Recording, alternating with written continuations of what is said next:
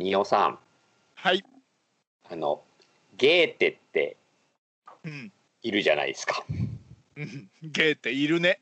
ヨハン・ウォルフガンいるいる俺の近所にもいる近所にはいないでしょ あのうん。ゲーテって実際にドイツ語だとギューテぐらいなんですけどあーあオーウムラウトあー。うい、うい、うい。うの口でいみたいなやつでしょ？そうそうそうそうなんか おおおいみたいな感じの発音をしなきゃいやつで、まあ、うん大変難しい発音なので。うん。あの日本語の表記は本当に。にゲーテになるまでにたくさんの変遷を重ねてああ、なるほど、なるほど。今、ゲーテと呼ばれているが、まあ、はいそもそもまず正しくないと。どう正しくないというか、まあまあドイツ語の発音とは全然かけ離れとると。そうん、もうカタカナで表記することはできないから なるほど、なるほど。でも僕は本当にあの「ギョエテ」って書いてる本はよく読んだんですよ。ああ、昭和ゲーぐらいではテのことをギョエテとカタカナで書いてあるの？そうそうカタカナの「ギョエテ」っていうのはまた割とうんあって、まあおーそういうもんなんだろうな小学校中学校ぐらいの頃には古い本だ。と「ギョエテ」だったのよ。うんうんうんうんうんなるほど、なるほど。うんそしたらですねなんか誰かが調べた結果ですねこれまで45通りぐらいの表記があると。どっかで決めとけ、それ、もう。45通りもあるの？この短いゲーテの読み方が？まあ。その研究した人によればよ。うんうんうん。え、それ、要は日本語で何と呼ばれて、えー呼ばれて、そう。最終的に今、ゲーテが一応、えっと、落ち着いてるところになってるっていうのが、45通りの変遷を経たってこと？そうそう変遷というか、まあ、いろんな人がいろんな訳すからそっかそっかそっか。そっかそっか。同時に同時に違うことを言ってることもあるってことか。ビテ、ブーテ、ギエーテ、ギオーテ、ギューテ、ギュエテ、ギョウテ、ギョエテ、ギョーツ、ギョーテ、ギョーもト、うダメだ。ギョテ、もう王将の王テ、将の中いいいいが皇帝みたいになってる。そうそうギョーテ、グーイーテ、グーテ、ゲイテお、ケーテ、ゲーテ、ゲオエテ、ゲテ、ゲオ、ゲヨーテ、ゴアタ、ゴイテ。だいぶ変わったな今。あと漢字もいっぱいあるね。漢字？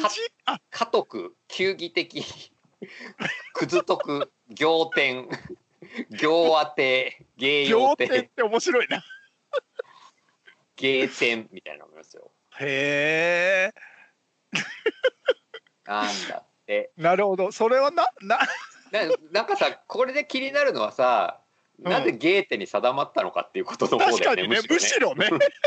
むしろ しかも元とは相当離れてる音感だからね言ってみればね。でだきっとこの先ゲーテが別に変わることはないわけでしょ？変わらなそうだよねねイメージ。もう随分ゲーテでこう定着されてるイメージあるよ。うん。確かにね。ね。なんでゲーテなの？もう もういいじゃんってなったのかな？なんか誰かすごい強い人がいたのかな？権威権威のある人がもうゲーテってもう言い始めたみたいなことかしら？うん。それかなんか翻訳者会議とかでこうあーもうゲー45テ人ぐらいが殴り合いをしたかだよね。そんな力ずくで決めるの？こんな割とうん。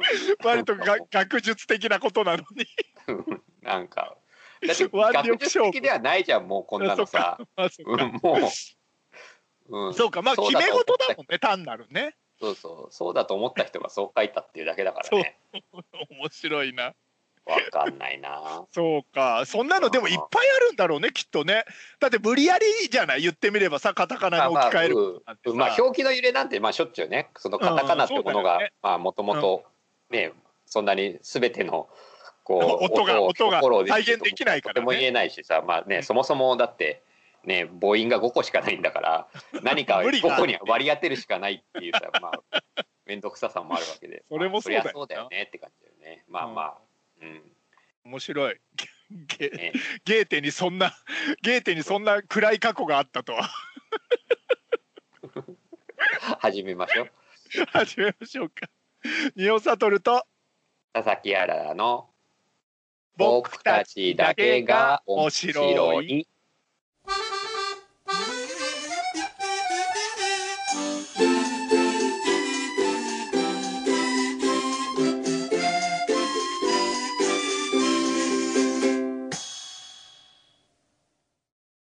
というわけでゲーテの話続けてもいいですか？いいいいよ別に。あのこの間ですねあの、うんまあ訳あって藤壺の本を読んでいたら もう俺そのわけがないよ絶対に。今後の今後の人生でわけあって藤壺の本読まないよ絶対に。いや藤壺もちょっと面白くてどうしよう藤壺の話も長くなっ いやまあ藤壺の本を読んでたらゲーテがなんだろうなその藤壺の分類について間違ったことをしてたっていう話が出てきてで「おいおいちょっと待って」と「ゲーテって、うん。えあのゲーテ?」って思って調べたそうらだよね。詩人とかなんかそうそうそうそう。文学のイメージあるじゃん。若きウェルテルの悩みとかうんファウスとかさ。まあ大体文学と詩の人ってイメージだけど、そうね。文学のイメージよね。あのゲーテってそうゲーテって自然科学者としての側面も持ってる人なんですよ。ま あ、なんだろうな。なあの早熟の天才で晩年すごい凡人になっちゃった人なんだよ。あのすごいゲーテ好きな人には失礼な失礼な人なんだけどだからまあ早熟でまあすごくこう若い時からこう本当にちやほやされてもうだから何でもできたのよ、子供の頃にね。は天才で。で自然科学にすごく興味があってそのための大学とかに行こうとして、まあ、お父さんは法律やらせたくて、まあ、途中で政治家とかもやってるはずだけど。え。その中でね。その過程でそう小説書いててっていう感じになってる人ってさ、すごいね。うん。あそう。うん、ゲーテってえで藤壺が何だったっけ？あそっか。藤壺はだから 藤壺は俺の中では今藤壺すげえ気になってるよ、本当にちょっとじゃあ並行して喋るよじゃあ。うん、さ最悪の話になるよね。まあ、藤壺も藤壺はエビなんですよ。藤壺ってエビの仲間だって知ってました？いやもう全然知らない。マジで？次から次へとわからない話する感じになりますけど、いあとゲーテどうなったんだっけ？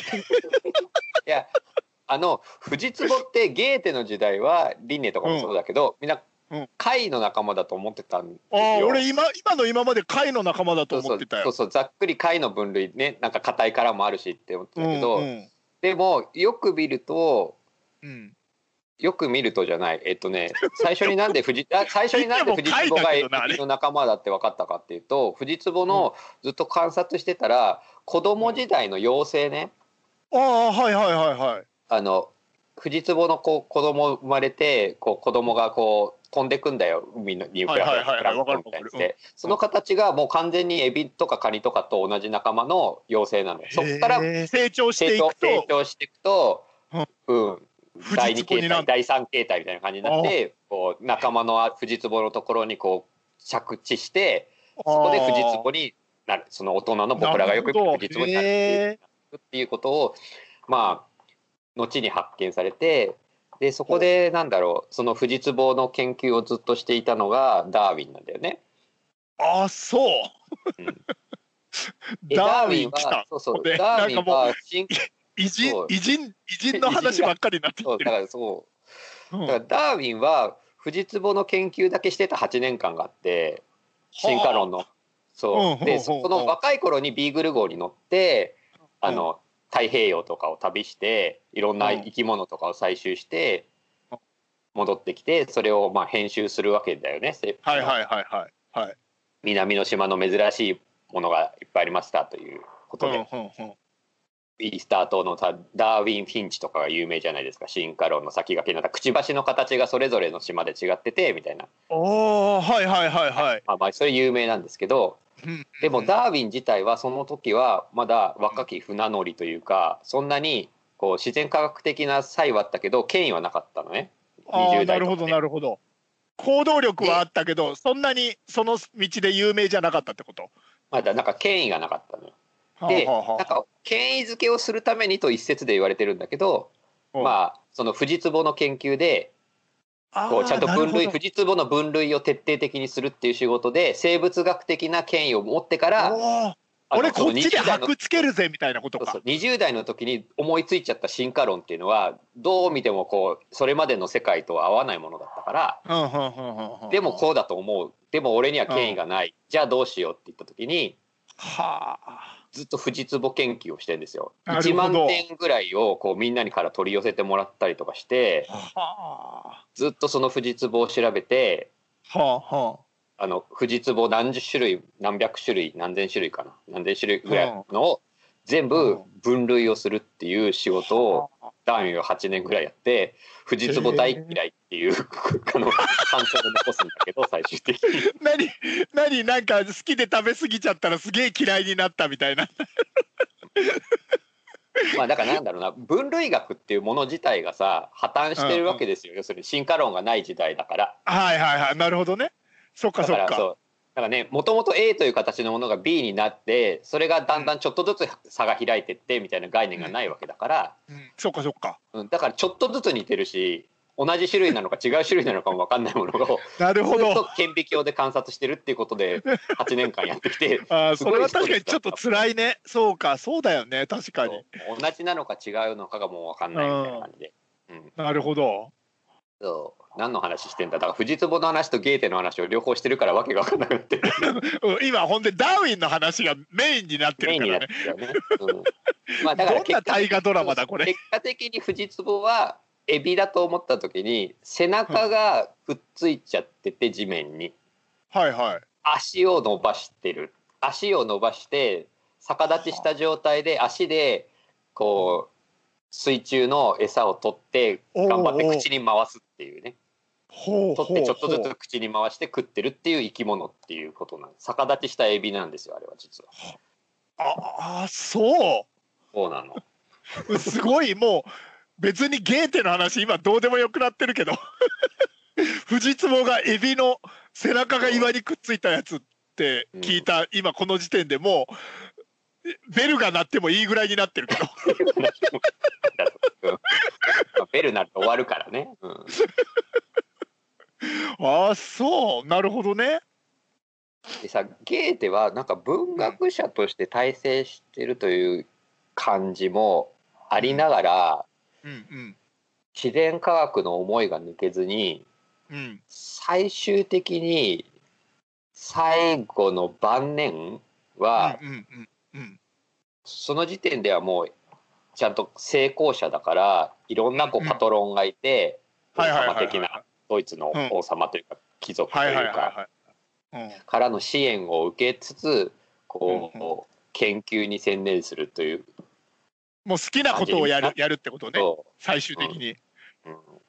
で最終的に20年ぐらいかけて10年だから20年ぐらいかけて色彩論っていう色？色についてのもうこれがないとヨーロッパが壊滅すると思うって言って危機感にこう任せて書いたらしいんだけど10年かけて。っていうのを戻すんだけどそれは何でかっていうとまた偉人がバカ出てくるな。ニュートンが ニュートン出てきちゃったよ。ニュートンが？まあ、だからニュートンが今の我々の物理学みたいな形の、まあ、先駆けであるこの光がプリズムで光をさこう当てると7色になるっていうことで光とは波ではないかみたいな説を打ち立てるわけですよ。はいはいはい、でその波がこう何？それぞれ赤とか青とかっていうのはうん、色っていうのはうん。周波数みたいなのが違うからそうするとこうプリズム三角のちょっと角度が違うところだとこう反射入射角と反射角が変わっていくと、それで七色に分かれていくんだと、うんうん。うん要するにそのい色っていうものを科学的に分類していくわけですよニュニュートンが急に。ニュートンがね、うん。うん。そこで、まあ、ちょっと晩年、まあ、終始凡人だったと俺は思うけど、まあ、晩年あのそのニュートンのそういう見見たらなんだろうな、うん。それまでもうゲーテの中では色っていうのは神聖な、世界というのは神聖なものであると。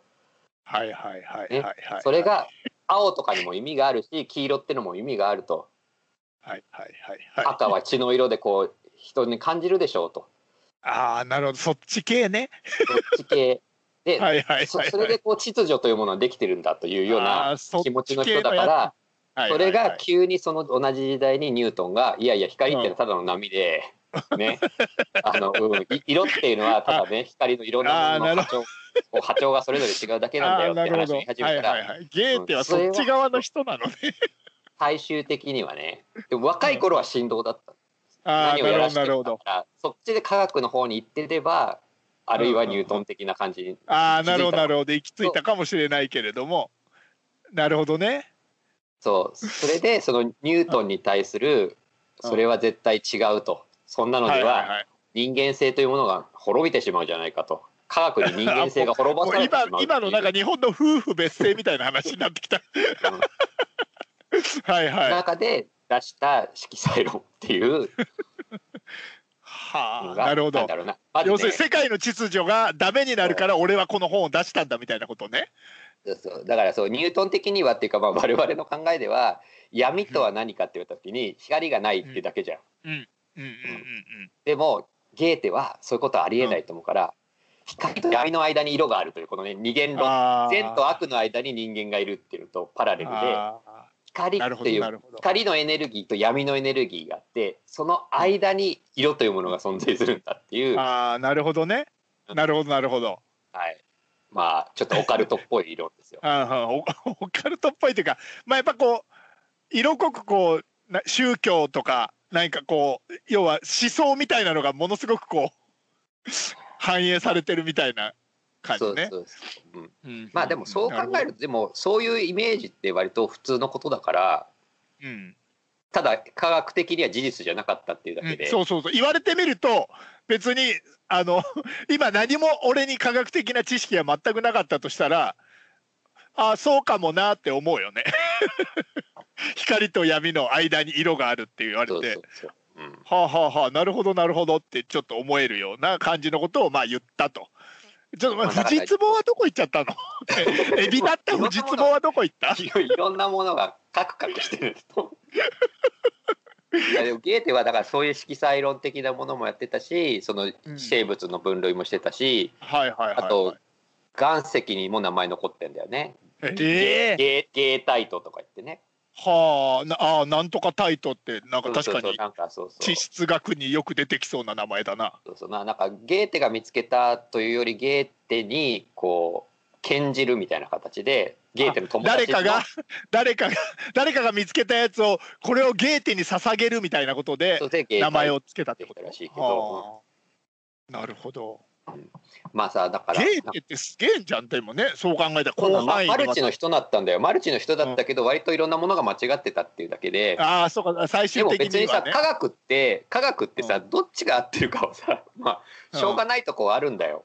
後になってこうゲーテが間違ってましたってことにうん。は当然まあなななるものも多かったってことだよね。そ。うそうそう、うん。まあ、ニュートンニュートンだって、ね、間違った理論をいっぱい出してる中で、うんうんたまたまそれはあってたまたまって言い方だけどだよね。合ってたし。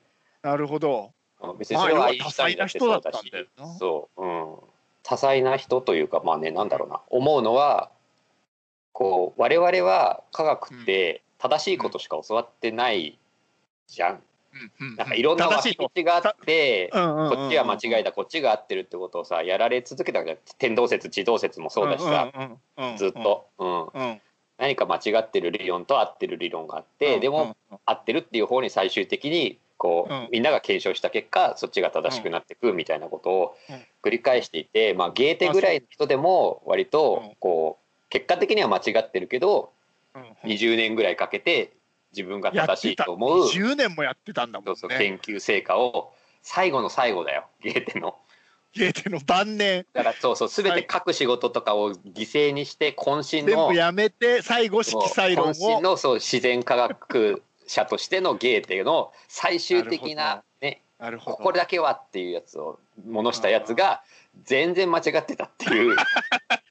しょうがないけどねもう。しょうがないよね。そういうものだって一生かけてやってたことも間違ってたみたいな人はいっぱいいるわけじゃんきっと、そうだよ、ね。うん。そうだからスタップ細胞ありますとかは笑っちゃいけないことってもあそういうってそうそういうことだよね。そう。うん。ね。あるかないかじゃなくてそうないかったけどなかったけど。どあると信じてやるっていう行為が科学だからそこはだよね。まあね。ゲーテをよ擁護する回これ。難しいね。まあなんか、うん、いろんな人いろんな人が出てきた回だったね。え ほんで藤壺とゲーテはどうなっちゃったの？結ばれたの？結ばれてないの？あだからゲーテは藤壺会派の人だったっていうことだよね。ああなるほど。あそうかそうかそうか。そうかそうか。実はエビだったっていうけど要はそこでもゲーテは間違えていたってことね。そうそうそうそう。死人に鞭打つようなこと言っちゃったよ。死んでるけど確かに